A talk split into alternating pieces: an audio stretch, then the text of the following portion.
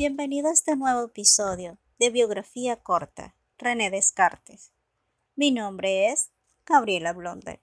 René Descartes fue un filósofo, físico y matemático francés.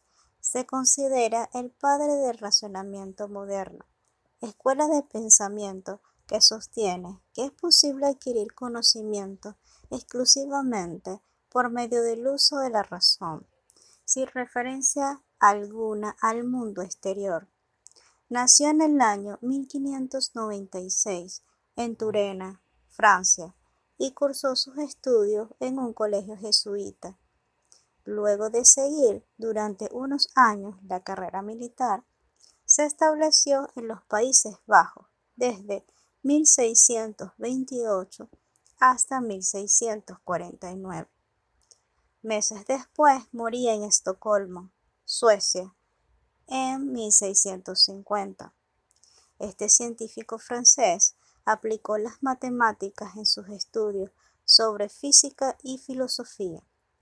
Rompió con el pensamiento escolástico de la Edad Media y difundió su novedoso método de la duda metódica. Sostuvo que es posible dudar de todo, salvo del hecho de que uno está dudando es decir, pensando. Es autor de la frase pienso, luego existo. A partir de este postulado edificó un rico sistema filosófico basado en el pensamiento. ¿Qué ramas de la ciencia estudió Descartes?